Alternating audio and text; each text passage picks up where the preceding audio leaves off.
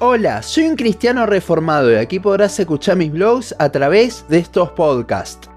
Continuamos con el estudio de la carta hacia los filipenses. Hoy veremos en los versículos 19 al 30 del capítulo 2 cómo Pablo quería enviar hacia Filipos a dos personas que eran un ejemplo de todo lo que venía hablando en los versículos anteriores. Nuestro pasaje de hoy dice, Espero en el Señor enviaros pronto a Timoteo, para que yo también esté de buen ánimo al saber de vuestro estado, pues a ninguno tengo del mismo ánimo, y que tan sinceramente se interese por vosotros, porque todos buscan lo suyo propio, no lo que es de Cristo Jesús. Pero ya conocéis los méritos de él, que como hijo a padre ha servido conmigo en el Evangelio Así que a este espero enviaros, luego que yo vea cómo van mis asuntos, y confío en el Señor que yo también iré pronto a vosotros. Mas tuve por necesario enviaros a Pafrodito, mi hermano y colaborador y compañero de milicia, vuestro mensajero y ministrador de mis necesidades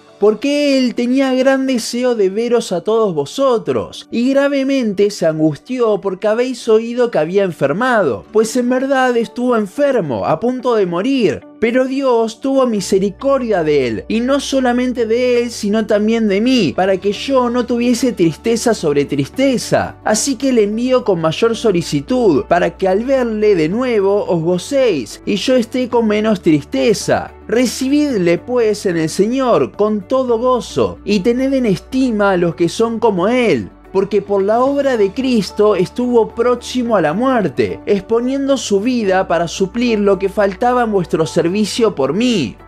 Al final del podcast anterior vimos cómo Pablo se había derramado, había dedicado su vida para el servicio para con sus hijos espirituales y animaba a los filipenses a gozarse con él por el resultado que veían ellos. En el pasaje de hoy veremos que a pesar de estar arrestado, él igualmente seguía pensando en el crecimiento de los filipenses, y para eso les quiere enviar personas para que los ayuden. Pero para esto el apóstol no enviaría a cualquiera, sino que quería enviar a dos personas en las que vio a Cristo reflejado. Veremos cómo en un principio quiere enviarlo a Timoteo, pero como todavía se tenía que quedar a ver la sentencia de Pablo, decide enviar a Pafrodito, un hermano originario de Filipos, que pasa muy desapercibido, pero igualmente era un ejemplo de cómo reflejar a Cristo con nuestras vidas. Veamos estos dos ejemplos. Primero vemos que Pablo quería en el Señor Jesús enviar a Timoteo, esto habla de cómo Pablo, a pesar de tener deseos, seguía igualmente sujeto a lo que Dios dispusiera hacer. A Timoteo lo vemos en el primer versículo de la carta, y como lo vimos en la introducción de la serie, él era quien Pablo le dictaba la carta según varios teólogos. Timoteo estaba allí para ayudar a Pablo en todo lo que necesite. No solo era un discípulo o un hijo espiritual, como veremos después, sino que también era su mano derecha. Antes de pasar a la parte donde Pablo nos cuenta por qué Timoteo era un ejemplo, veamos el por qué no lo envía. Y es que esto tiene que ver en gran manera con el servicio que estaba haciendo con el apóstol. Los versículos 23 y 24 nos hablan de que lo enviaría, pero cuando vea cómo van sus asuntos, su prisión, ya que todavía no tenía nada garantizado de su futuro. Lo más probable es que Timoteo iba a ser el encargado de llevar la noticia final sobre si Pablo sería sentenciado a muerte o liberado. Y como vemos en el versículo 24, el apóstol esperaba ser liberado para ir a visitarlos. Esto también lo podemos ver en el capítulo 1, donde Pablo deseaba morir pero sabía que todavía podía ser de bendición en esta vida. Él quería seguir viviendo para poder seguir bendiciendo a los demás y confiaba en que Dios así lo haría.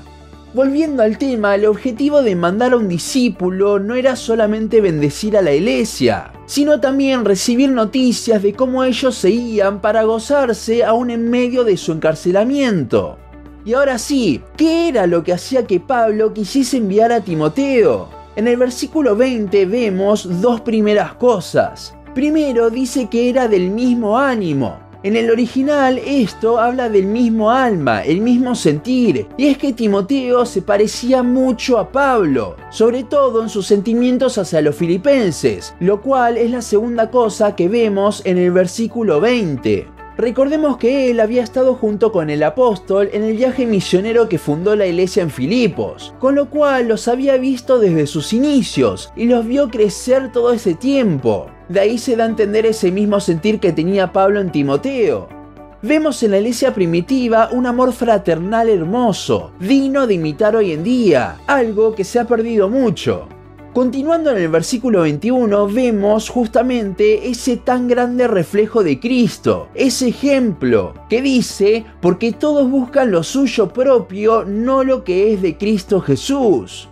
Si así solo este versículo ya es impactante, imagínese cuando lo pongamos en su contexto. Y no, no hablo de contexto histórico, el cual igualmente aporta teniendo en cuenta que Timoteo estaba acompañándolo a Pablo en su prisión domiciliaria. Hablo en realidad del contexto gramatical. Recordemos cómo comienza el capítulo 2. El apóstol exhorta a los filipenses a humillarse para buscar la unidad y nos pone el ejemplo de Cristo. Lo que vemos entonces en el versículo 21 es un ejemplo de esa humillación en una persona que no era Dios, sino que era un pecador como nosotros. Esta humillación pasaba por no concentrarse en sus intereses, sino justamente en los asuntos de Cristo, parte de lo cual es el servicio.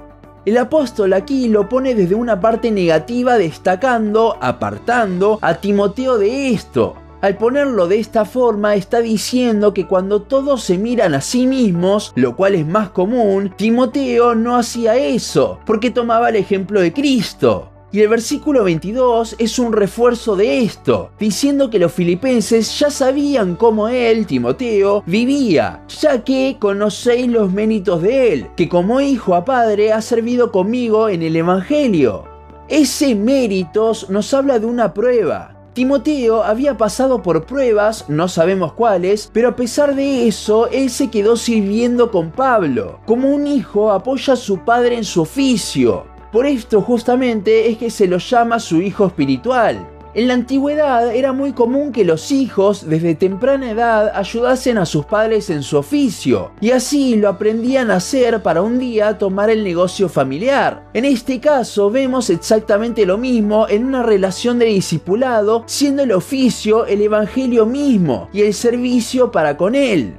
Como Pablo necesitaba que Timoteo se quede con él más tiempo, es entonces que les enviaría a Epafrodito. Él era un originario de Filipos. No se sabe mucho de su historia más allá de lo que vemos en estos versículos y en el capítulo 4 de esta carta, donde simplemente se lo menciona. Sabemos que había sido enviado por los filipenses para llevarle una ofrenda a Pablo, Filipenses 4:18, y también para quedarse allí sirviendo al apóstol. Por esto dice que era su mensajero y ministrador de sus necesidades.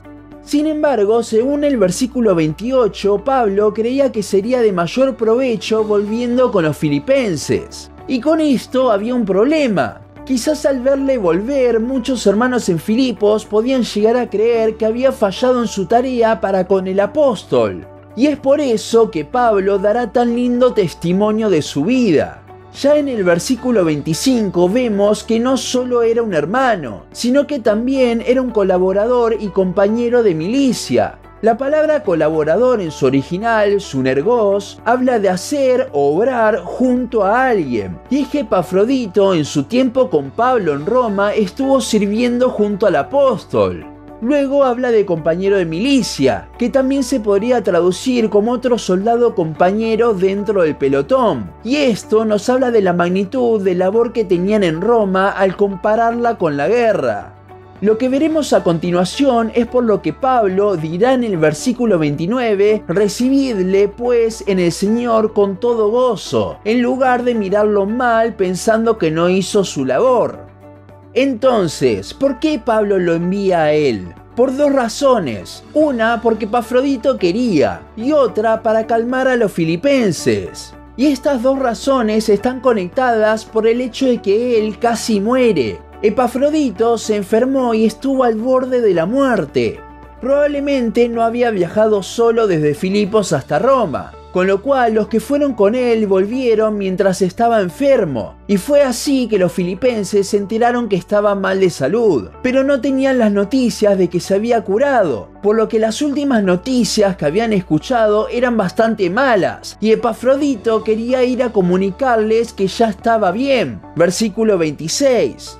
Continuando, vemos en el versículo 27 que el Señor tuvo misericordia de él y lo sanó. Pero lo curioso es que Pablo dice que la misericordia también fue para con él. Si recordamos el capítulo 1, el morir es ganancia para un cristiano. Con lo cual, si moría por la enfermedad, no tendría problema. La misericordia aquí era haberle evitado seguir sufriendo por su salud. Sin embargo, para Pablo, si se moría este compañero, se iba a sumar a las circunstancias que ya estaba atravesando el hecho de que no le volvería a ver en esta vida a Pafrodito. Un paréntesis para hacer que me parece interesante con esto es que cuando un hermano muere, si bien tenemos la esperanza que le volveremos a ver, no está mal tampoco estar tristes porque haya muerto físicamente.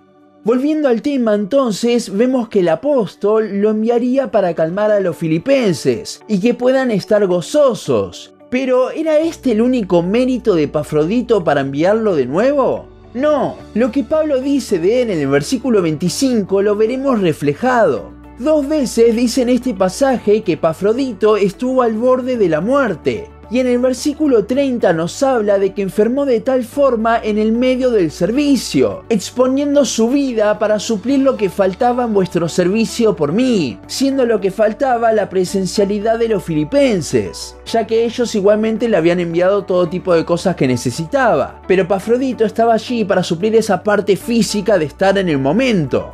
Entonces vemos que Pafrodito sirvió al Señor hasta prácticamente la muerte. ¿Les suena esto? Al igual que con Timoteo, este versículo toma muchísima más fuerza viéndolo en su contexto. El versículo 8 del capítulo 2, en el medio del ejemplo hermoso de la humillación del Señor, dice que se hizo obediente hasta la muerte y muerte de cruz. Y es justamente de esto que era un ejemplo Epafrodito. Es por eso también que el versículo 29 habla de tener en estima a los que son como Él, porque Él estuvo dispuesto a dar su vida por servir al Señor. Es parecido a lo que hablaba el autor en el versículo 17, y aunque sea derramado en libación sobre el sacrificio y servicio de vuestra fe, me gozo y regocijo con todos vosotros. Epafrodito, si bien estuvo enfermo, estaba más preocupado por cómo se sentían los filipenses que por él mismo. Vemos este mismo sentir que tenía Timoteo, de no pensar en sí mismo sino en lo que es de Cristo. Para terminar, el ejemplo de humillación de Cristo es lo más hermoso que hay, pero quizás lo vemos como difícil de hacer ya que Él es Dios. Sin embargo, en este pasaje vemos a dos personas pecadoras como nosotros que tomaron el ejemplo de Cristo y lo vivieron.